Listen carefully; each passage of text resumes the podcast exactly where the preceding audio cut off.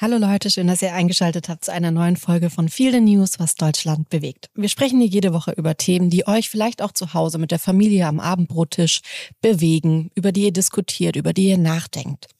Das ist die vielleicht schmerzhafteste Folge davon, dass wir im 21. Jahrhundert leben und immer noch mit den Problemlösungsstrategien des 20. Jahrhunderts rumvorwerken müssen.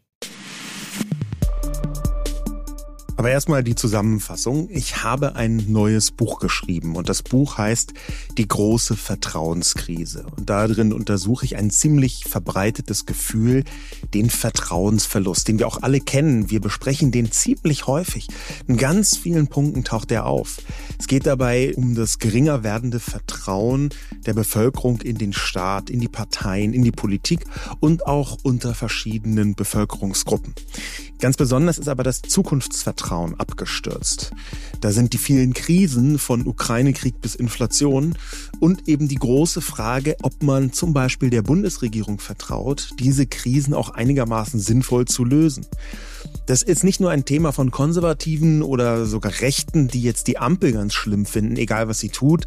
Wir schauen vielleicht auf das Thema Migration an dieser Stelle. Aber mal ganz ehrlich, wer vertraut Olaf Scholz, dass er die Klimakrise in den Griff bekommt? Und wer vertraut Rot, Gelb, Grün, die Digitalisierung endlich einigermaßen auf die Spur zu bringen? Wer vertraut der Bundesregierung, die Bürokratie und die vielen, vielen Alltagsungerechtigkeiten wirklich abzubauen? Die große Vertrauenskrise, die hat uns ziemlich stark erwischt und das fehlende Vertrauen hat ganz messbare und wirklich schwierige Folgen. Die Stärke der Rechtsextremen in Deutschland zum Beispiel hängt damit zusammen. Aber auch die letzte Generation, die existiert ja überhaupt nur deshalb, weil zu viele, vor allem junge Menschen, jedes Vertrauen verloren haben, die Klimakatastrophe mit der bisherigen Politik auch nur abzumildern. Warum machen wir diese Sendung? Es ist ja sonst normalerweise so, dass wir ein, Thema nehmen und dann sehen, okay, was gibt es für verschiedene Emotionen zu diesem Thema? Was löst diese Nachricht oder diese News für Emotionen in uns aus? Und dann beleuchten wir diese Emotionen, versuchen differenziert zu sein. Heute ist es genau andersrum. Wir nehmen eine Emotion und schauen, in welche Themenbereiche geht die überall rein. Vertrauensverlust ist ein ganz starkes Gefühl, das wir alle in uns haben, vielleicht manche privat, vielleicht manche auch staatlich oder wir haben jetzt gerade schon so ein paar Bereiche angesprochen. Heute soll es darum gehen, sich zu überlegen, wie geht man mit diesem Vertrauensverlust um, den wir alle mehr oder weniger irgendwo haben? Und wie begegnet man diesem Vertrauensverlust? Und ich finde es total spannend. Du hast dieses Buch geschrieben, jetzt die letzten äh, zwei Jahre hast du dich mit dem Thema auseinandergesetzt. Ich ja irgendwie indirekt auch, weil wir viel drüber gesprochen haben. Aber ich will schon, dass es heute auch so eine Art, ich will jetzt nicht sagen Interview wird, aber dass wir ein bisschen mehr drüber reden. In welchen Bereichen siehst du das und vor allem, wo siehst du auch Problemlösungsstrategien? Weil ich glaube, dass es ein Thema sein kann, bei dem man relativ leicht verzweifelt, weil Vertrauensverlust ist jetzt erstmal nicht mega positiv, ja. würde ich sagen. Wenn ich drüber nachdenke, in welchen Bereichen begegnet mir Vertrauensverlust oder wo ist es mir zum ersten Mal so richtig begegnet auf so einer übergeordneten Ebene, dann würde ich, ähm, glaube ich, so das erste Mal war das in der Schule, als ich realisiert habe, die Rente ist nicht sicher. Als ich gemerkt habe, das geht nicht auf, Altersvorsorge, weil ähm, zu wenig junge Menschen nachkommen, zu viele alte Menschen da sind und die jungen Menschen nicht, wie man das halt früher gemacht hat, die Rente der Alten finanzieren, sondern ich die Rente von Menschen finanzieren muss, die dann irgendwann weg sind und die, die nachkommen, zu wenig sind, um meine Rente irgendwann zu finanzieren. Und ich finde, das ist so eine Milchmädchenrechnung.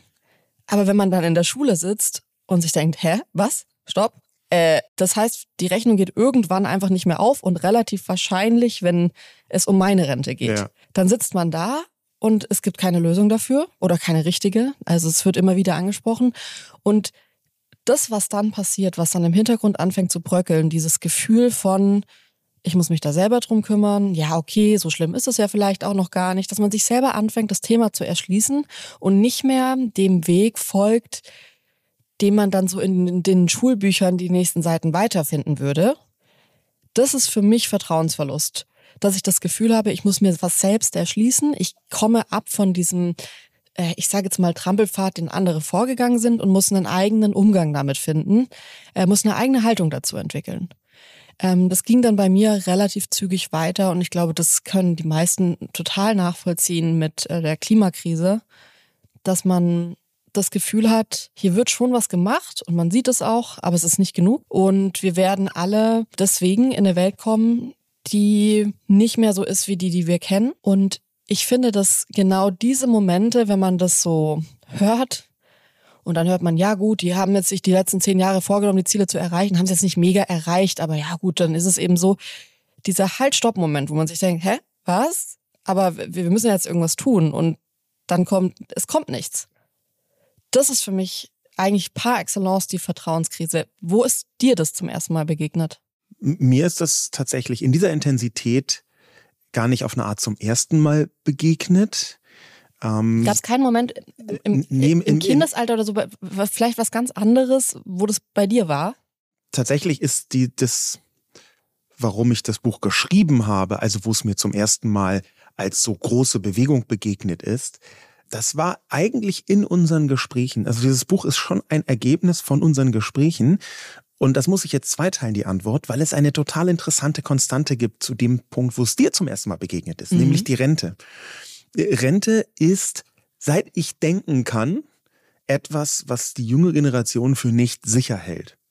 Und es gibt jetzt im Jahr 2023 da sogar ein bisschen lustiges, ein bisschen besorgniserregendes ähm, ja, Datum, nämlich wenn man den durchschnittlichen Moment nimmt, wo Menschen anfangen zu arbeiten, das ist so Mitte, Ende 20, wenn sie studiert haben. Ja. ja. Dann ist dieser Spruch, die Rente ist sicher, 1986 rausgekommen von Norbert Blüm. Und genau die Menschen, die im durchschnittlichen Alter so von Mitte, Ende 20 anfangen, nach dem Studium zu arbeiten, die gehen 2023 in Rente. Also es ist exakt der Jahrgang, der zum ersten Mal die Regierungskampagne, die Rente ist sicher gehört hat, der geht jetzt in Rente und bekommt Rente. Und es ist fast schon so, so ein komischer Moment, diese Konstante, dass Generationen die Rente nicht sicher finden. Ja. Das ist allerdings, muss man sagen, eigentlich auch eine leichte Schummelei, weil das Geld was die gegenwärtige Generation erarbeitet, reicht schon sehr lange nicht mehr, um die Älteren zu finanzieren, sondern im Gegenteil, es müssen immer mehr Steuern zugegeben werden. Ein Problem für sich. Und das ist übrigens auch der Punkt, wo es mir zum ersten Mal so als eine Art Tsunami begegnet ist, das, was du gefragt hast, wo ich dachte, oh krass, da ist etwas, was uns sehr bewegt. Als ich gemerkt habe, das hängt damit direkt zusammen, wie stark eigentlich die junge Generation tatsächlich verarscht wird. Also in wie vielen Bereichen Digitalisierung, Klima, Finanzen, Investitionen, aber auch Politik aber auch irgendwie so ein Lebensgefühl, in was für einem Land lebt man eigentlich, irgendwie zwischen Migration und Integration, Vorbereitung davon, wie Bildung funktioniert, die Bildung selbst. Da gibt es so viel, oder während der Pandemie, da gibt es so viele Punkte, wo ich immer wieder gedacht habe, wow, dass die jüngere Generation den Älteren überhaupt noch irgendwie vertraut, ist schon ein großes Wunder, weil in ganz vielen Bereichen halt überhaupt nicht darauf eingegangen worden ist, was brauchen jüngere Menschen, sondern ja, wir kriegen das ja schon irgendwie hin. Ne? Das, da, da wurde auf Kosten mhm. eines sehr großen Selbstvertrauens, ja, kriegen wir irgendwie hin, von Generationen davor, das Vertrauen von Jüngeren verspielt. Ich glaube, so ein Thema, ähm, man kann es tatsächlich ja auf total viele Themen münzen. Ich würde jetzt aber gern mal so von ein paar Themen zu Themen springen, um so zu zeigen, wo ist es überall eingesickert, dieser Vertrauensverlust. Ich habe jetzt gerade die Tage die Sendung Markus Lanz gesehen, als Gregor Gysi da war. Und da fiel der Satz in dieser Sendung, Corona hat ja schon die Familien zerstört. Mir geht's ein bisschen so, ich kann gerade nicht mehr so richtig gut was über Corona hören, weil ich eigentlich so damit durch bin und mir denke, meine Güte, müssen wir jetzt schon wieder, gibt's schon wieder ein Herz, wo wir irgendwie über Impfungen reden müssen. Ja, viele haben gerade Corona und ja, bei uns im Umfeld hatten es auch ältere Menschen, wo ich sagen würde, das kommt dann wieder, da kommt wieder so eine Angst hoch, die zeigt, warum vielleicht auch da nur von Vertrauensverlust zu reden viel zu verkürzt ist bei diesem Thema. Das verstehe ich. Trotzdem würde ich sagen, dass der Vertrauensverlust eine besonders persönliche Note während Corona bekommen hat. Und dieser Satz, Corona hat Familien zerstört, würde ich sagen, stimmt bis zu einem gewissen Maß. Ist sogar bis zu einem gewissen Maß ja bei uns auch in der Familie Fälle, wo ich sagen würde, da sind menschliche Beziehungen durch diese Krise kaputt gegangen, die bis heute nicht geheilt oder repariert oder was glaubst du, was Corona so besonders gemacht hat. Also wenn man von Vertrauensverlust spricht, glaube ich, gibt es viele Leute, die relativ schnell an Corona denken.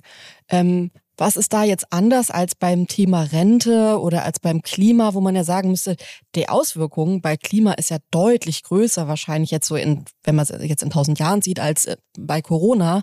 Aber ich habe das Gefühl, dass Corona schon so, ja, die persönlichste Note vom Vertrauensverlust oft ist. Das ist total interessant, weil ich mich darum gekümmert habe in der Recherche, und auf eine eigentlich offensichtliche Situation gestoßen bin, die man sich aber viel zu selten vergegenwärtigt. Wenn man sowas sagt wie Corona hat die Familien zerstört, dann ist es erstmal eine große Irritation. Und ich glaube auch nicht, dass das vollumfänglich so ist. Es gab da große Störsituationen, vollkommen klar. Aber das, worauf du anspielst, ja, dass wir innerhalb der Familie, ich würde gar nicht sagen, uns verstritten haben, sondern da gibt es inzwischen ein großes Misstrauen. Ne? Auch zwischen Menschen gibt es ein großes Misstrauen. Ich würde schon sagen, also ich, sicherlich nicht jede Familie verstritten, aber nee. ich, ich kenn, kann dir viele Familien sagen, wo ich von Freunden weiß, die haben sich äh, wirklich verstritten. Ja. Also ich habe zum Beispiel eine Freundin, die bis heute, weil sie mit engsten Familienmitgliedern aneinander geraten ist, auch in anderen Konflikten immer wieder sagt, oh Gott, das ist schon wieder wie bei Corona bei denen. Ja. Und es snappt so zurück in, ja. da ist Vertrauen verloren gegangen, weil eigentlich müsste sie ja diesen Vertrauensvorschuss, dass irgendwie ihre engsten Verwandten denkende und empathische Menschen sind, haben. Den hat sie aber nicht mehr durch Corona. Genau. Und der, der Punkt, dieser, den ich eben angesprochen habe, dieser relativ offensichtliche, den man sich aber immer wieder vergegenwärtigen muss. Ganz viel von dem, was da kaputt gegangen ist, resultiert aus der Reaktion von Menschen auf Extremsituationen. Und da gibt es dann auch in der Philosophie äh, unterschiedliche Schulen. Die einen sagen, in Extremsituationen kommen die wahren Menschen raus. Das bedeutet, Corona hat dazu geführt, dass du gemerkt hast, deine direkten Verwandten die sind eigentlich Leute, die irgendwie dann total abergläubisch sind oder völlig mm, irrational okay. oder Verschwörungstheorien glauben. Und vorher hast du das vielleicht schon so ein bisschen geahnt, aber es war halt nicht so schlimm, weil der Charakterzug nicht so deutlich rausgekommen ist. Und dann kommt eine Extremsituation und du kriegst merkst, okay, oh, so ist diese ah, okay. Person. Ja, es gibt so ein Meme, das ist eigentlich, glaube ich, lustig gemeint, aber ich habe mich, ich, das lässt mich irgendwie nicht mehr los da fängt ein Herd an zu brennen und es sieht so aus, als würde der Herd explodieren. Und ein Mann steht mit seinem Kind und seiner Frau in der Küche und als er sieht, dass das passiert, nimmt er das Kind, das er auf dem Arm hat, mhm. drückt es der Frau in die Hand und rennt aus dem Raum raus. Und die Frau steht da und löscht das Feuer mit dem Baby auf dem Arm und steht da und du siehst danach ihren Blick und es ist völlig klar, diese Situation, you can't unsee the picture, die wird ja die hat sich eingebrannt und eigentlich muss sie ihn jetzt verlassen, weil sie sich denkt, Vorher hätte sie nur gedacht, dass er wahrscheinlich den Raum verlässt und sich selbst als erstes rettet. Ja. Jetzt weiß sie es. Ja. So ist es wahrscheinlich ein bisschen. Es gibt ja einen äh, ziemlich tollen Film, äh, Höhere Gewalt heißt der, äh, aus, aus 2014. Und der beschreibt genau das. Der beschreibt diese Situation, dass eine komische Staublawine, das erkennt man nicht ganz genau, ist auf jeden Fall eine Lawine, die bricht von einem Berg herunter und zwar in Richtung einer Aussichtsplattform und da sitzt eine Familie, Vater, Mutter, Kind und plötzlich total crazy, als klar wird, die Lawine könnte auch den Aussichtspunkt erreichen, bringt sich der Mann in Sicherheit und die Frau und die beiden Kinder, die bleiben einfach direkt da vor Ort. Es ist vollkommen klar, der Mann hat sich selbst zuerst in Sicherheit gebracht und die Frau und die Kinder zurückgelassen, im Stich gelassen. Ja. Und dieser Vertrauensbruch, der bestimmt natürlich dann den ganzen Film. Das ist ziemlich interessant. Ich will jetzt gar nicht spoilern. Aber in, in, in der Tat gibt es da, was so Corona angeht und Extremsituationen, wirklich unterschiedliche Schulen. Man kann entweder sagen, in der Extremsituation kommt die echte Persönlichkeit von Menschen zum Tragen oder in der Extremsituation verhalten wir uns so außergewöhnlich, dass man eigentlich keine Rückschlüsse ja. ziehen kann. Und man kann mit beidem operieren. Das Problem ist, dass wir manchmal, und das geht eben auch für diese große Vertrauenskrise, zwischen beidem hin und her pendeln. Das siehst du jetzt bei der Politik der Ampel, sogar nicht nur im Privaten, sondern auch im Großen. Bei der Politik der Ampel, die Ampel ist an die Macht gekommen und gleich als allererstes erstmal Ukraine-Überfall von Russland. Mhm. Und dann dadurch sofort äh, Energiekrise und dadurch sofort Inflation. Und jetzt kommt nochmal die Pandemie zurück. Und zwischendurch waren noch X und Y und Z. Das bedeutet, die Frage ist, kann die Ampel das wirklich so schlecht oder hat die Ampel bloß echt einen ungünstigen Start, was die Welt angeht, erwischt? Meistens ist es eine Mischung aus beidem. Ja, diese beiden philosophischen Schulen, Extremsituationen sind, muss man nicht so richtig reinrechnen und Extremsituationen sind, äh, bringen die wirklich wahre Wahrheit zum Tragen. Das ist halt schwierig, wenn man immer nur in eine Richtung und immer nur die andere Richtung tendiert oder wenn man immer jeweils das benutzt, was am, einem am besten in den Kram passt. Was das fürs Vertrauen bedeutet und auch insgesamt für unser persönliches Vertrauen, was du eben bei Corona angesprochen hast, Ich befürchte, wir leben in einer Zeit, wo so viele Krisen aufeinander prallen, die uns so sehr umtreiben und die manchmal wie so eine Stichflamme, also Stichwort Atomangst, ja. auf uns niederprasseln, dass eigentlich Krise das neue Normal ist, leider, und dass wir inzwischen einen viel klügeren und besseren Umgang mit Krisen und den sich aufeinander stapelnden Krisen brauchen. Und da ist sehr, sehr viel Vertrauen, fürchte ich, verloren gegangen. Denn das ist, das ist tatsächlich neu. Das ist nicht, das war nicht vor 25 Jahren schon mal so. Die Geschwindigkeit, auch durch Internet, Digitalisierung, Social Media. Das wollte ich gerade ansprechen. Das ist für mich auch noch ein Punkt, wo man nochmal gesondert drüber sprechen muss, weil ich schon das Gefühl habe, Vertrauen an sich ist vor 20 Jahren einfach ganz anders aufgebaut gewesen. Also da hat man, äh, was in einem Buch stand, für bare Münze genommen. Da hat die Welt auch noch anders funktioniert. Da konnte jemand sagen, ja, bei mir ist es so und so und Niemand im Raum konnte schnell das Handy rausholen, googeln und sagen, nee, das ist bei dir nicht so. Ich habe gerade gegoogelt, das stimmt nicht, was du gerade gesagt hast. Ähm, dieser Mechanismus, dieses, das stimmt nicht, was du gerade gesagt hast, oder das muss ich nochmal recherchieren und leider auch ein bisschen, man kann zwar alles sehr schnell überprüfen, man hat aber auch viel mehr Quellen zur Auswahl, kann deswegen auch viel mehr im Internet Antworten auf Fragen finden, wo man sich denkt, es wäre besser, wenn diese Antwort so nicht im Internet mhm. stehen würde.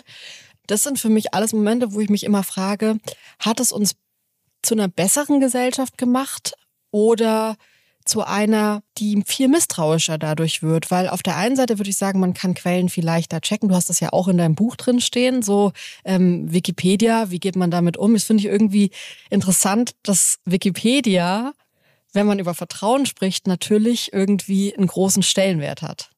Absolut. Dieser, ähm, das ist ja auch Teil des Bewältigungskompass. Also für diejenigen, die jetzt, wir reden über Krisen und über mangelndes Vertrauen und Misstrauen, die Krisen, die einem schlechte Laune machen, du hast es am Anfang äh, ausgesprochen. Ich habe trotzdem versucht, ein Buch zu schreiben, was auch ein bisschen positiv daherkommt. Und das ist im Untertitel mit dabei, der Bewältigungskompass oder vielmehr ein Bewältigungskompass. Da kommen wir auch jetzt später noch drauf, denn tatsächlich ist die Art, wie Wikipedia entsteht, eine Form, wo man sehr deutlich sieht, es gibt eine alte Form von Vertrauen und eine neue Form von Vertrauen.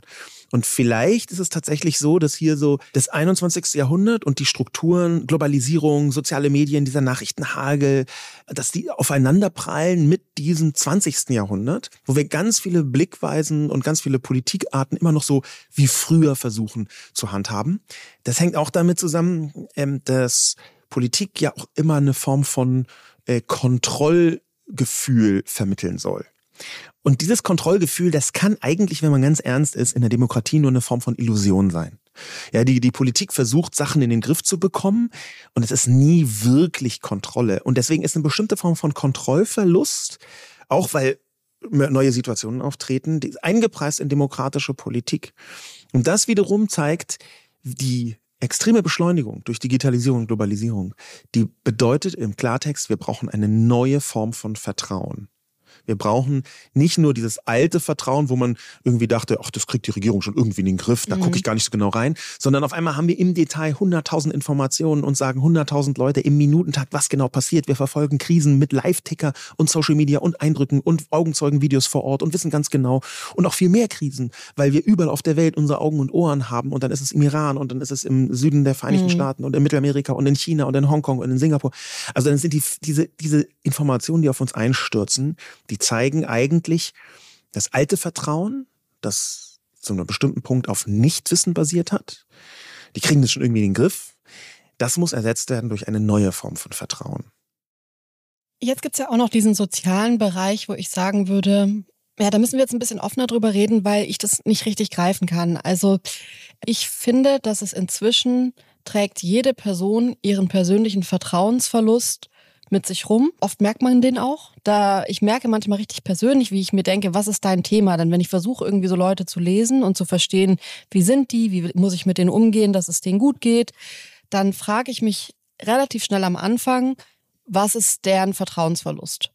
Weil ich finde, dass es heutzutage ähm, sehr viele starke verschiedene Bereiche gibt, wie zum Beispiel kein Vertrauen in die Polizei zu haben, kein Vertrauen in den Staat zu haben, ähm, kein Vertrauen in Männer zu haben, kein Vertrauen in Fakten zu haben. Es gibt ganz viele verschiedene große Felder, wo ich sagen würde, das betrifft mich nur in Teilen dann persönlich, aber andere betrifft es halt zum Beispiel dieses kein Vertrauen in die Polizei zu haben. Ja.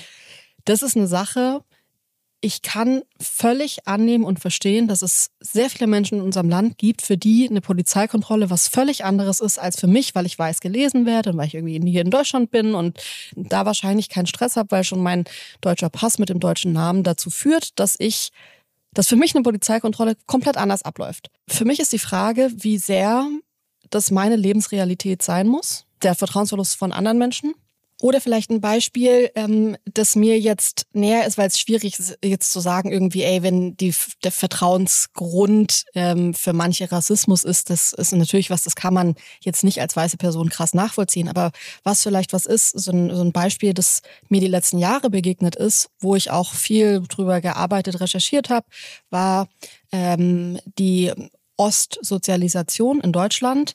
Ähm, wenn Menschen auch nach der Wende in Ostdeutschland geboren wurden oder in Deutschland geboren wurden, aber im Osten von Deutschland und ähm, eben kein Vertrauen in den Staat hatten. Das ist was, das habe ich nicht mitbekommen. Das kenne ich ehrlich gesagt nicht, aber das ist Teil von der Lebensrealität von sehr vielen Menschen in Deutschland bis heute.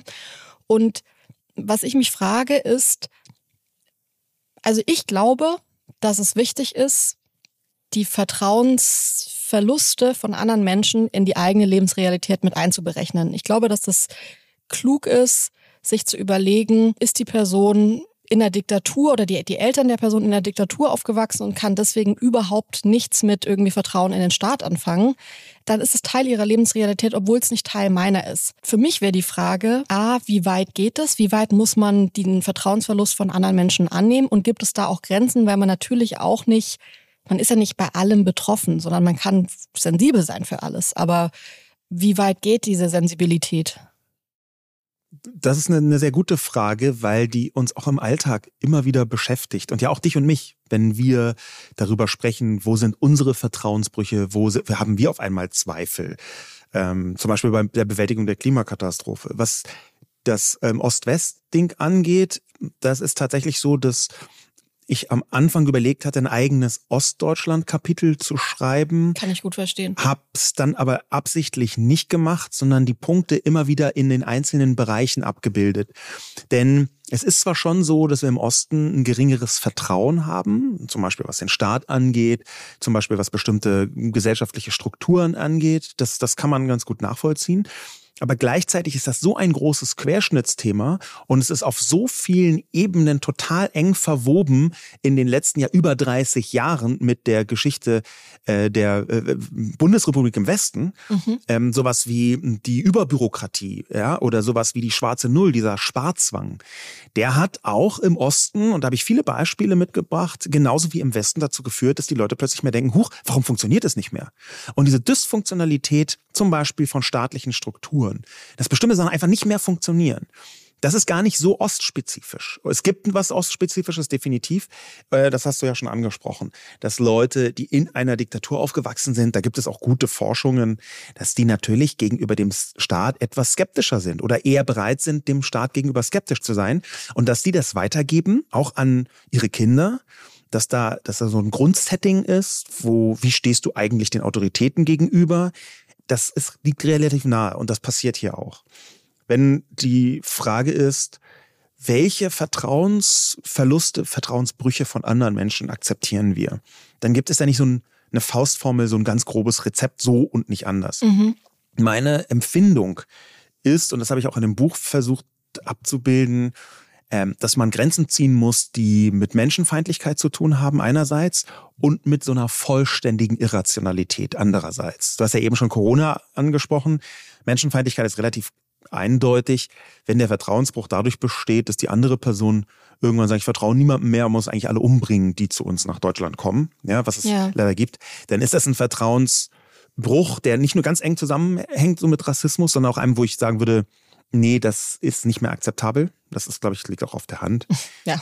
Und schwieriger wird es bei Verschwörungstheorien.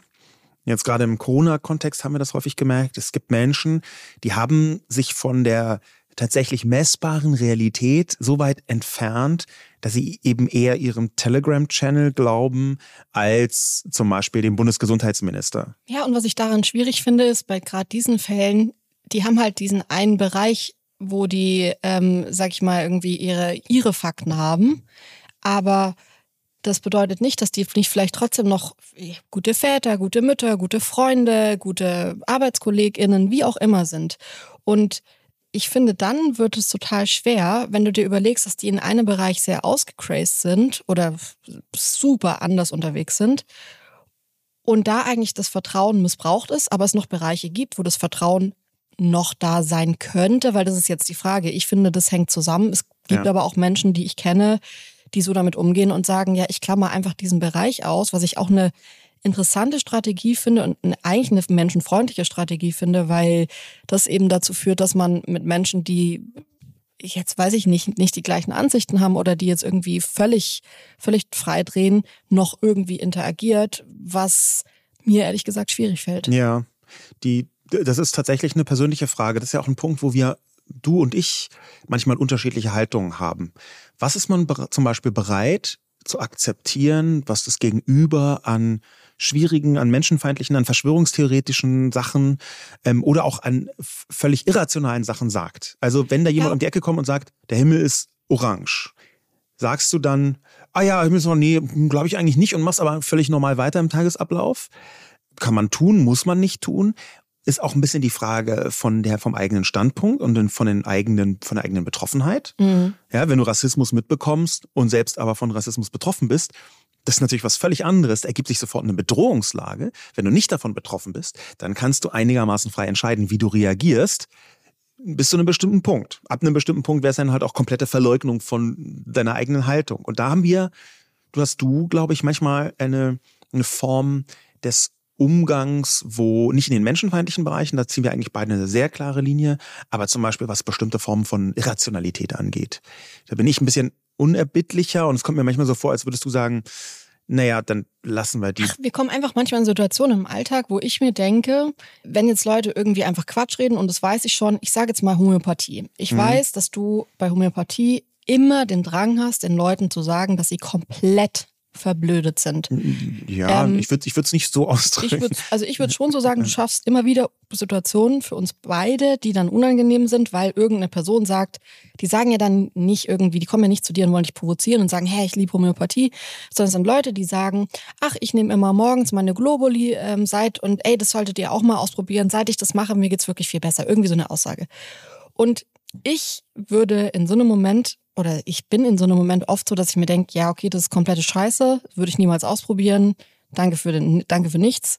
Ich sag dann aber, alles klar, äh, ja, mal schauen, ob ich es ausprobiere. Du sagst in so einem Moment, Homöopathie ist komplett für bla, weiß ich jetzt nicht, du sagst eine harte Aussage, wo ich dann danach immer wieder zu dir sage, ey, hätte das jetzt sein müssen, weil was hat es jetzt gebracht?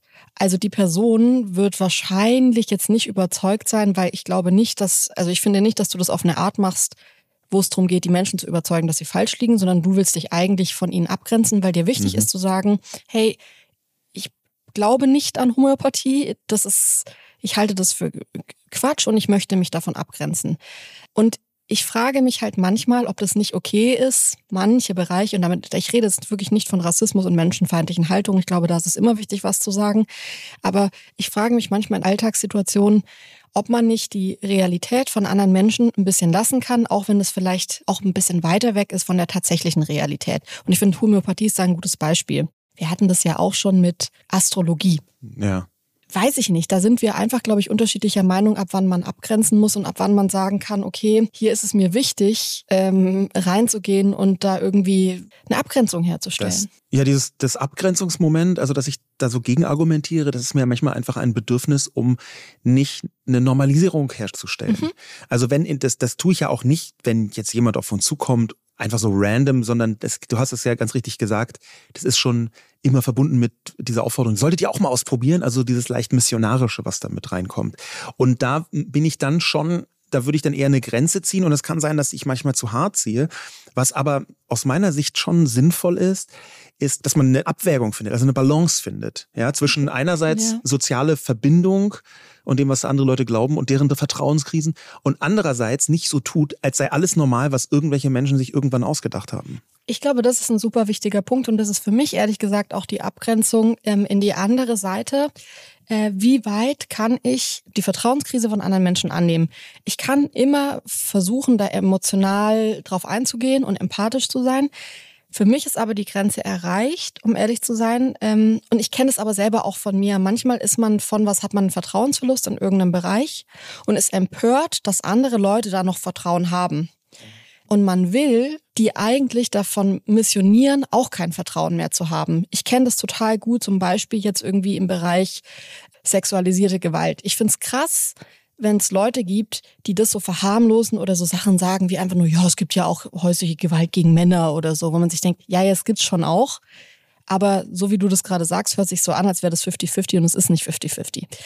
Und dann merke ich innerlich, wie ich richtig sauer werde und zu den Leuten so sagen will, ey, du musst doch die gleiche Empörung haben wie ich. Und ich habe aber für mich die letzten Jahre gemerkt, dass das eigentlich ungut ist, weil was man Menschen, man kann ja total von Menschen erwarten, dass sie empathisch sind und das annehmen. Ich finde aber, dass man auch unterschiedliche Lebensrealitäten existieren lassen muss. Und ja, es gibt super viele Menschen, die haben beispielsweise kein Vertrauen in Staat, weil sie in Ostdeutschland sozialisiert sind oder ganz anderes. Es gibt ja mehr Gründe, als nur in Ostdeutschland sozialisiert zu sein. Aber das ist mit ein Grund. Trotzdem gibt es auch viele Menschen, die haben noch ein Vertrauen in Staat. Und ich finde, dieses Hocheskalieren in jedem Punkt zu sagen, man kann nirgendwo mehr sicher sein und überall muss Misstrauen ähm, die Basis sein, ist mir ehrlich gesagt zu viel, weil ich auch glaube, dass die Antwort auf eine Vertrauenskrise auch manchmal Vertrauen in anderen Bereichen sein kann, dass man das da, wo man Vertrauen hat, dass man das festigt und dass man sich darauf konzentriert. Ich glaube, dass es ungesund ist für einen selbst und für eine Gesellschaft, wenn man überall nur noch Misstrauen äh, vorherrschen lässt. Genau, im Buch habe ich genau diesen Moment beschrieben, wenn man so kippt ins komplette Generalmisstrauen in alles. Das habe ich Vertrauenspanik genannt und da sowas wie Reichsbürger, die wirklich glauben, gar nichts stimmt von dem. Also der, der gesamte Staat ist einfach ausgedacht und Quatsch und die wollen uns betrügen, wollen uns eigentlich umbringen. Das, und das habe ich Vertrauenspanik genannt. Und es ist tatsächlich, gibt viele Hinweise darauf, dass die Leute, die da reinkippen, nicht wirklich mehr zu retten sind, im Sinne von für ein gewisses Vertrauen zu gewinnen. Also ein Teil davon, und wenn, dann führt es immer über persönliche Beziehungen, über Freundschaften, die trotz dieser Vertrauenspanik aufrechterhalten werden, wo man Leute langsam wieder zurückführt. Aber es ist tatsächlich nur ein kleiner Teil wenn Leute irgendwie so großes mhm. Vertrauensverlust haben, dass sie auch teilweise völlig absurde Verschwörungstheorien glauben. Ich kann mir halt voll gut vorstellen, dass wir da auch wieder, was wir so oft bei diesen Themen haben, diese Lager haben, mhm. dass es halt immer dieses Schwarz- und Weiß-Ding ist. Dass viele Leute so empört sind und es dann Leute gibt, die irgendwie sagen, ja gut, du musst doch aber genauso empört sein von meinem Vertrauensverlust, wie ich das gerade bin, wo ich mir denke, na ja, aber also man muss ja auch die Lebensrealität von Leuten lassen, die sagen, ey, in dem Bereich habe ich aber gar keine Probleme mit Vertrauen. Das ist für mich in Ordnung und für sie ist es leichter, in so einem Moment ähm, das nicht zu tun. Aber trotzdem finde ich, ist es wichtig und ich glaube, dass viele Menschen so darum kämpfen, zu sagen, wir müssen alle gleich empört sein, weil der Umkehrschluss immer heißt, entweder du bist empört oder es ist dir egal. Ja. Und das finde ich falsch. Ich glaube, dass man sagen kann, ey, ich bin nicht so empört wie du, aber es ist mir trotzdem nicht egal, dass es dir nicht egal ist. Und ich glaube, da muss man eben hinkommen. Und wir leben gerade in einer Gesellschaft, wo das schon wo ich das schon auch als Problem ansehe, dass Leuten immer wieder ihre Vertrauenskrise abgesprochen wird, dass ihnen immer wieder gesagt wird, das ist alles Quatsch. Ich muss sogar sagen, bei Corona, ey, die Zeit nach Corona hat's jetzt nicht einfacher gemacht, dass Leute, die, ich sage jetzt mal nicht komplett abgedriftet sind in Verschwörungstheorien, aber so die Regeln hinterfragt haben, die Corona-Politik hinterfragt haben, wo ich heute sagen würde, da ist wirklich auch viel falsch gelaufen. Ey, wie schwierig ist es für Menschen, die dadurch ihr Vertrauen verloren haben und jetzt im Nachhinein sich ja sogar in vielen Bereichen bestätigt fühlen und merken, ey, das war total richtig, ja. dass ich da misstrauisch war. Ja, das, also, ja. das finde ich schon als außenstehende Person wäre es schöner, wenn die Faktenlage da eindeutiger wäre. Und sie ist, finde ich, nicht so eindeutig, dass man nicht sagen kann, ja, es gab ähm, ein paar Menschen, die da zweifeln konnten. Wenn man das so retrospektiv bewertet, interessanterweise, dann war die Politik jetzt speziell in Deutschland, was Corona angeht, gar nicht so schlecht. Was ganz oft schlecht war, war die Kommunikation drumherum. Und jetzt kann man natürlich sagen, es ist ein bisschen so korinthenkackerisch, das voneinander zu trennen. Aber faktisch kann man in Deutschland die ähm, Corona-Pandemie besser bewältigt als in anderen Ländern. Man hat nur von politischer Seite aus, von den Institutionen aus wirklich nicht besonders clever kommuniziert in sehr, sehr vielen Bereichen. Äh, und ja, gleichzeitig. Das hängt ja ein bisschen miteinander zusammen. Also absolut, ja aber das eine, das eine, das ist halt ein wichtiger Unterschied, weil das eine führt halt zu Toten. Ja, also zu wirklich zu Menschen, die gestorben sind, Menschen, die schwere Gesundheitsschäden mit davon getragen haben, und das andere führt zu mehr Vertrauensverlust. Ähm, und natürlich hätte man besser kommunizieren können und müssen, aber da gibt's eben auch wieder Punkte, über die wir auch dringend reden müssen wir haben speziell was soziale Medien angeht, speziell was das Internet angeht, das hast du vorher schon angesprochen, haben wir eine Situation, wo wenn erstmal so ein Riss im Vertrauensdamm ist. Ja, also ja. wenn da erstmal so ein kleiner Riss entsteht, wo du denkst, huch, da ist irgendwas schwierig, dann musst du ganz präzise und ganz gezielt an dir selber und der Situation arbeiten, damit nicht alles komplett aufreißt und du plötzlich denkst, das ist ja alles gelogen, das ist ja alles Quatsch. Weil das passiert schon sehr leicht. Ja, das ist auch was, wo ich gerade dachte, also du hast es gerade als Beispiel so Reisbürger gebracht. Ich finde aber, dass man da selber, ich bin da selbst schon ein paar Mal so entlang geschraubt. Ähm, ehrlich gesagt, auch ein bisschen durch Social Media. Es gab eine Zeit, in der ich, in der mein Algorithmus dachte, es ist eine gute Idee, mir den ganzen Tag ähm, eigentlich Misstrauensvideos in den Staat zu zeigen. Also mhm. das fing an mit so ähm, extensiven Polizeiübergriffen, also so, wo man dann so sieht, Leute filmen mit, wie die Polizei viel zu hart irgendwie eingreift oder Leute ähm, verletzt bei Verhaftungen. Ähm, das ging dann aber weiter über korrupte PolitikerInnen auf der ganzen Welt, wo dann irgendwie sowas gezeigt wurde und dann war so ein Text drunter und dann stand da irgendwie, haha, hier sieht man die italienische Politikerin, die sich gerade mit dem Bonus äh, im Schwarzgeldkoffer irgendwie das Auto kauft und so. Und ich habe richtig gemerkt, nee, ich habe es eine lange Zeit nicht gemerkt. Mhm. Und ich habe dann aber plötzlich gemerkt, wie ich durch den Alltag gelaufen bin und plötzlich bei jeder Polizei, die so um die Ecke kam, misstrauisch war, geguckt habe, ob die die Waffenhalterung zugemacht haben und so Sachen, wo ich mir dachte, wow, das hat meinen Alltag plötzlich echt verändert durch die Idee meines Algorithmus, naja, sie könnte ja vielleicht anfällig sein für so Vertrauensmissbrauch des Staates. Ja, soziale Medien spielen da definitiv eine riesige Rolle. Und deine Beobachtung, dass du halt algorithmisch verstärkt wirst, die ist auch definitiv so. Das kann man sehr, sehr häufig beobachten, wenn du dich für eine Sache interessierst, ist ja ganz naheliegend, dann äh, spielt dir Instagram oder äh, auch Twitter inzwischen, äh, Facebook, äh, TikTok genauso, spielt dir immer mehr davon ein, was du eigentlich spannend und interessant findest. Da gibt's einen Punkt, dieses das Engagement, ja, also wie soziale Medien funktionieren, dass du anfängst mit Inhalten zu interagieren. Und interagieren kann schon sein, dass du es besonders intensiv anschaust. Ja, dass du eine Story bis zum Ende anguckst oder dass du so einen Film auf TikTok nicht so hochswipest. Das ist schon interagieren und wenn du noch ein Like setzt oder ein Share mhm. oder das äh, äh, deinem Freund schickst irgendwo, ähm, das das wird natürlich alles gemessen, dann verstärkt sich das selber und das ist eben diese Problematik, dass Misstrauen wenn es so ein kleines Misstrauensfeld gibt und du dem hinterhergehst, das nennt sich ja so Rabbit Hole im Internet, dann siehst du immer mehr Anzeichen. Und es ist auch nicht eine Waage. Es ist also nicht so, dass du drei misstrauische Videos siehst und dann siehst du drei sehr zutrauende Videos und dann ist es wieder gut. Ja. Ja, das ist halt ein Ungleichgewicht. Und dieses Ungleichgewicht, das ist in sozialen Medien über die Jahre sehr groß geworden. Und das ist auch mit einer der Hauptgründe für diese Misstrauenskrise beziehungsweise die große Vertrauenskrise. Ich habe eine ähm, Studie gefunden. Ich finde es ganz interessant, weil ich mich frage, hat das was damit zu tun? Und zwar die Jugendstudie der Universität Stuttgart für die Landesregierung aus Februar äh, 2023. Und da wurden 2160 Jugendliche befragt aus neunten Klassen. Also die sind so im Schnitt 15 oder 16 Jahre alt. Und von denen vertrauen 14 Prozent PolitikerInnen und weniger als 7 Prozent vertrauen Parteien. Also krass wenig. Und als ich das gelesen habe, dachte ich mir so, interessant, weil ich hatte mit 15, 16 und das ist ja, ich meine, Jugendstudie der Universität Stuttgart, das heißt, es ist sogar in meinem äh, Kreis, wo ich aufgewachsen, sozialisiert bin. Also man könnte das vielleicht gleichsetzen mit, wie ging es mir denn mit 15, 16? Und ich muss ehrlich sagen, ich hatte eine Art Gottvertrauen. Na, also eine, nee, Vertrauen würde ich es nicht nennen, sondern ich habe mich nicht gekümmert. Ich habe mich ein bisschen darauf verlassen, dass das so ist, wie man sich eben auch darauf verlässt, dass, keine Ahnung, die Eltern doch noch irgendwie den Kühlschrank wieder füllen und die Mutter halt dran denkt, irgendwann wieder Wasser zu kaufen und so. Man macht sich jetzt, man vertraut ja da nicht richtig drauf und denkt sich so, morgen wird wieder Wasser, dass ich vertraue darauf, sondern man denkt einfach, dass es so, man, man nimmt es für selbstverständlich vielleicht auch, was vielleicht auch, ich weiß, dass es nicht in allen Familien so ist, aber ich sage jetzt mal so mit 15, 16 bei mir war es so, dass ich mir dachte, ja, das wird schon irgendwie alles. So, das war mein Grundvertrauen in, ach, das passt schon irgendwie alles. Und ich finde es interessant, dass diese Studie eigentlich genau das Gegenteil sagt. Die sagt nämlich, dass Jugendliche gar nicht mehr denken, das passt schon irgendwie alles, sondern ihr kriegt es alles irgendwie gar nicht auf die Reihe. Und ja. wir vertrauen euch auch nicht. Das, das ist genau der Punkt. Da gibt es eine Veränderung. Ne? Also Krise, große Vertrauenskrise heißt ja, das hat sich entwickelt und ist jetzt sehr groß. Und das, was du beschrieben hast, ist genau das. Das war früher schon anders. Und wir sind jetzt ja die allerletzten Leute, die sagen, früher war alles besser. Aber inzwischen hat sich ein Zustand hergestellt, wo ganz klar ist, wir müssen darauf reagieren. Wir können es einfach nicht so weiterlaufen lassen, wenn nur sieben Prozent der jungen Menschen jetzt in Baden-Württemberg den Parteien vertrauen und wir leben in einer Parteiendemokratie, mhm.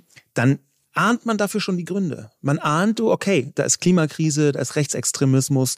Äh, Sicherlich auch Corona, wo da Jugendliche ist Corona. wirklich nicht, äh, Absolut. super umsorgt wurden. Absolut. Es, ist, es, es gibt ja aus meiner Perspektive einen regelrechten Verrat an der Jugend. Und der zieht sich so durch die ganze Gesellschaft, dieser Verrat an der Jugend, einfach weil in ganz vielen Bereichen von sehr viel älteren Menschen entschieden worden ist und die Prioritäten der Jugend bessere Digitalisierung. Einfach, dass du irgendwo in der Regionalbahn YouTube schauen kannst, um es mal ganz platt zu sagen. Von diesem Punkt bis hin zu Corona, na, äh, ihr, ihr Jugendlichen müsst jetzt mal zurückstecken, bis hin dazu, dass der Bundespräsident sagt, macht mal bitte ein soziales Pflichtjahr, damit der gesellschaftliche Zusammenhalt wieder besser funktioniert. Wo ich sagen würde, wow, der gesellschaftliche Zusammenhalt, der wurde eher von den Älteren aufgekündigt als ja. von den Jüngeren. Und das sind ganz viele Punkte, wo ich sagen würde, das ist schon eine Art Verrat an der Jugend. Ich kann sehr gut nachvollziehen, warum die so wenig vertrauen. Also ich glaube, das sind alles Punkte, aber wir hatten es ja eingangs auch von Social Media und ich würde sagen, dass tatsächlich auch soziale Medien und wie junge Menschen soziale Medien benutzen, auch mit reinzählt. Weil auf der einen Seite würde ich sagen, ähm, finde ich es interessant, dass ja oft eher die älteren Semester vom sozialen Medien enttäuscht sind oder ihr mhm. Vertrauen da verlieren, weil sie irgendwie denken, hä, das, die Welt ist ja gar nicht so, wie sie ist. Ich habe das Gefühl, dass junge Menschen das viel mehr annehmen können und sagen können, ja klar ist das hier fake. Natürlich ist der Alltag jetzt von Influencerin XY nicht wirklich so, das weiß ich ja, aber das kann ich ja mit einberechnen. Und auf der anderen Seite ähm, merke ich auch oft, dass junge Menschen, also wenn man sich jetzt ein Medium wie TikTok ansieht, dann passiert da sehr viel Richtiges. Es passiert aber auch sehr viel, wo ich sagen würde, Beiträge, Themen werden super verkürzt, super verfälscht, oft auch dargestellt. Und wenn du da mit jungen Menschen so über Politik, über so Zusammenhänge sprichst, sicherlich auch ein schwieriger Bereich mit 15, 16, weil also ich hatte da das Gefühl, dass ich echt einfach viel noch nicht verstanden habe. Ich habe das aufgesaugt wie ein Schwamm, wie die Welt funktioniert, habe aber die falschen Schlüsse daraus gezogen, wie die Welt funktioniert, weil ich einfach die Zusammenhänge waren noch nicht da, die ähm, Verbindungen in meinem Gehirn waren noch nicht richtig gelötet, weil mir das Wissen dazu noch gefehlt hat. Und dann liest du Information A und kommst auf ähm, äh, Conclusio Z und es ist ein bisschen komisch, weil man halt den falschen Schluss aus irgendwie der Information zieht. Das glaube ich ist schon typisch für 15, 16. Trotzdem merke ich, wenn man dann mit ähm, jüngeren Menschen so drüber spricht. Und wir haben ja schon einige in unserem Umfeld, wo ich dann merke, ach, das ist jetzt, weil die ein TikTok-Video gesehen haben, wo jemand erklärt, dass das so und so ist. Und plötzlich steht Christian Lindner als ein cooler Typ da. Und plötzlich versucht man das irgendwie zu verstehen, dass junge Menschen sagen, nee, die FDP ist eigentlich ganz cool. Und ich kann das ein bisschen, wenn man auf TikTok ist, verstehen, woher das kommt, weil da waren wirklich, ich habe viele TikToks gesehen, wo ich mir so dachte, ja, fände ich die FDP auch wahrscheinlich ganz cool, wenn man erstmal hört, so, ja, was alles so versprochen wird, was die so für Ziele haben. Es hört sich ja alles innovativ an. Aber auch ein bisschen, weil sich da niemand die Mühe macht, die Versprechungen, die sie nicht eingehalten haben, die sie gebrochen haben, die äh, menschenfeindlichen Haltungen, die sie in manchen Bereichen haben, nicht in einen Preisekünder zu packen. Und plötzlich schärft sich was, wo ich sagen würde, ich kann auch durch Social Media und wie das aufbereitet ist, verstehen, dass jetzt nicht ein wahnsinniges Vertrauen bei jungen Menschen da ist. Ja, also gerade der Fall, wie was die FDP angeht, ich würde jetzt nicht unbedingt von menschenfeindlich, sondern sprechen, aber was die FDP angeht, kann man das in sozialen Medien ganz gut nachvollziehen. Das hängt sehr, sehr stark aus meiner Sicht auch damit zusammen, dass bis 2021 äh, die FDP ja vergleichsweise lange nicht an der Macht war und auch die Grünen vergleichsweise lange nicht an der Macht waren. Ähm, die Grünen und die FDP sind bei ErstwählerInnen die meistgewählten Parteien und zwar mit weitem Abstand. Und da ist ganz viel mit dabei, das, das kann man sowohl als Grund zur Besorgnis wie auch als, als positiven Punkt sehen. Ich vertraue eher einer Partei, die bisher nicht an der Macht war. Mhm. Und dann hat man wissen es, wir ja noch nicht, dass sie es verkackt haben. Ja, und das ist auch eine Problematik jetzt, warum diese Zahlen, die du gerade gesagt hast, so schwierig sind, weil die darauf hindeuten, dass relativ viele Leute, die 2021 äh, jung sind und dann Grünen oder FDP gewählt haben, die sind plötzlich verstört, weil der Grund, warum sie ihr Vertrauen verloren haben in die Große Koalition, offenbar gar nicht CDU und SPD waren, sondern irgendwie könnten sie jetzt in die Gefahr kommen, vom System enttäuscht zu sein. Und auch da sind soziale Medien tatsächlich ein Trigger. Übrigens auch als Gegenmittel. Ja, man darf nicht nur sagen, soziale Medien, das ist schwierig und es hat eine schlechte Wirkung, sondern in ganz vielen Bereichen haben soziale Medien auch eine sehr, sehr positive Wirkung. Dort werden auch Informationen, Gegeninformationen von jungen Menschen für junge Menschen verbreitet. Das, das muss man auch immer wieder betonen, weil zu häufig bei diesen Diskussionen gesagt wird, oh, da ist was Schwieriges in sozialen Medien, ähm, dann sind die schuld. Und das so, so einfach ist es eben überhaupt nicht, sondern im Gegenteil. Um das jetzt mal so zusammenzufassen, wir haben ja jetzt schon auch viele Bereiche besprochen, soziale Medien, Corona, auch Bereiche wie Rente oder wie äh, Klimaerwärmung. Also wirklich so diese großen Felder, ähm, es gibt tatsächlich, wenn man länger drüber nachdenkt, das mochte ich auch die letzten zwei Jahre, immer wieder, wenn du so Fragen gestellt hast zu dem Buch, wie siehst du das da und da, ist mir so aufgefallen, wo mir das überall im Alltag begegnet, entweder bei mir oder bei anderen, dieser Vertrauensverlust. Ähm, ich finde es aber total wichtig, weil das Thema auch so dark ist und weil man, man muss sich ja immer auch mit den Verfehlungen beschäftigen, dass man in Richtung Lösungsansatz, in Richtung, was ist denn der Ausblick bei diesem Thema kommt. Und wenn ich jetzt für mich persönlich überlege, zwischenmenschlich, ähm, es ist Vertrauen verloren gegangen, dann ist meine Antwort darauf, war lange Misstrauen.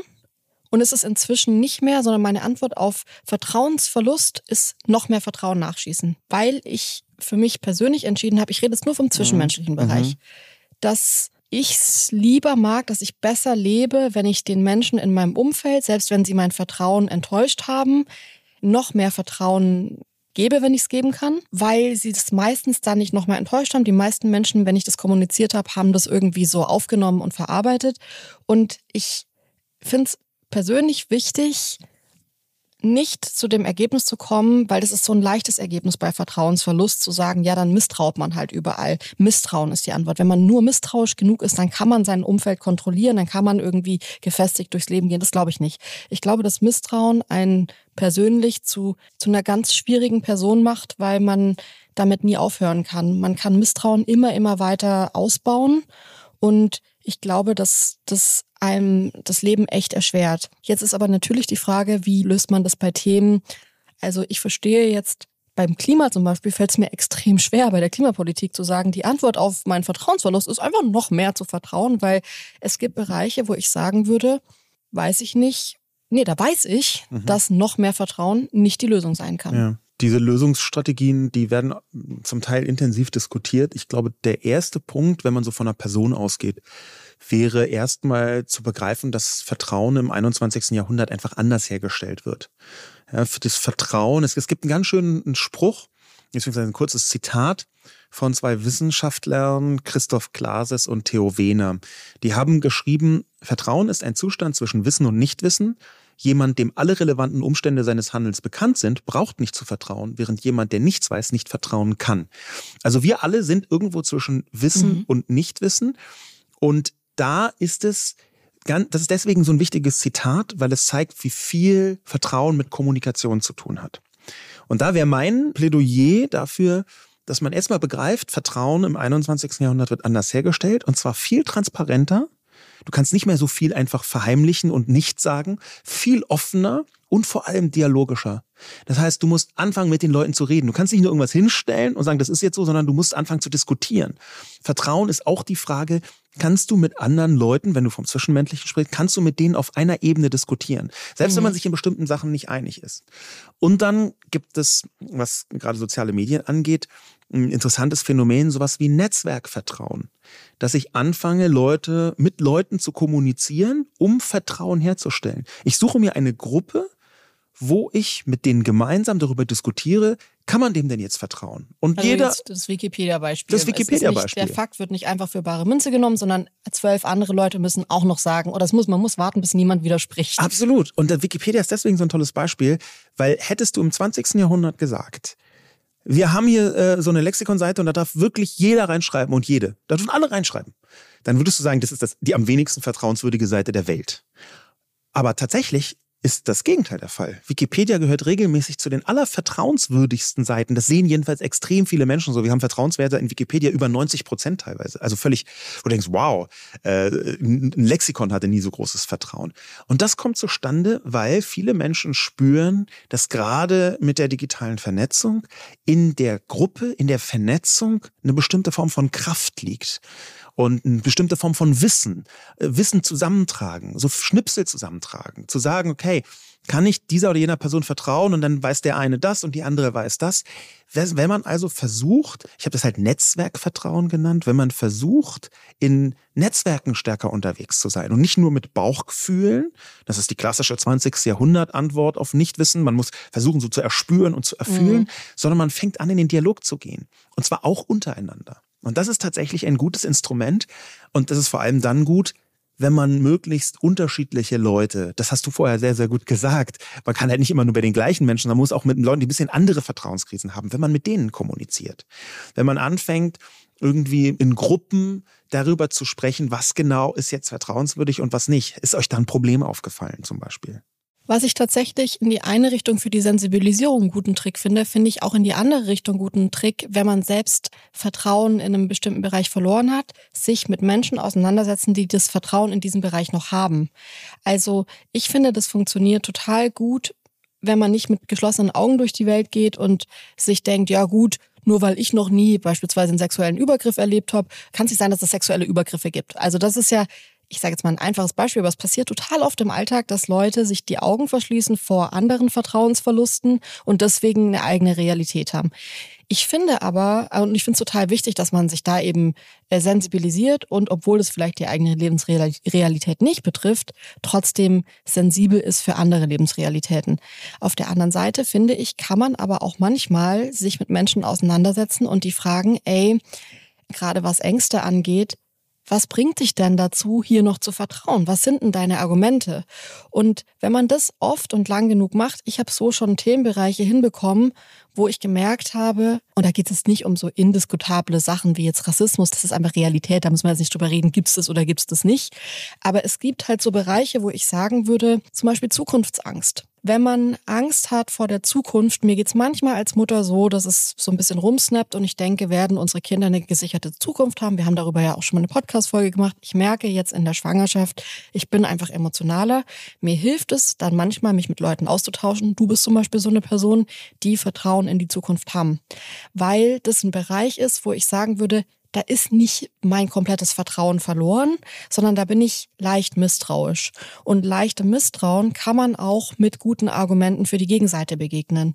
Und ich glaube, dass es eh immer, aber hier in dem speziellen Bereich total wichtig ist, sich auszutauschen und für sich zu versuchen. Und bei Zukunftsangst klappt es bei mir sehr gut, ähm, dass ich logische Argumente von der Gegenseite für mich annehme und die in meine Lebensrealität einbaue, um weniger Vertrauensverlust zu haben, weil es Bereiche gibt, wie jetzt zum Beispiel diese Zukunftsangst, wo mich das im Alltag einfach einschränkt und wo ich merke, dass ich so eine Angststarre bekomme und es viel besser ist, da noch irgendwie operieren zu können, noch handeln zu können, noch denken zu können. Und ich finde, das kann man vor allem, wenn man sich dann die Gegenargumente ansieht. Und für mich ist eh in diesem ganzen Bereich Austausch total wichtig. Deswegen finde ich es so mega gut, dass du ein Buch dazu geschrieben hast. Und ähm, ich hoffe auch jetzt auf Nachrichten von euch nach dem Podcast, wo ihr vielleicht auch wieder Vertrauen wiedergewonnen habt, weil das ist für mich eigentlich das absolut hoffnungsvollste und spannendste an diesem Thema.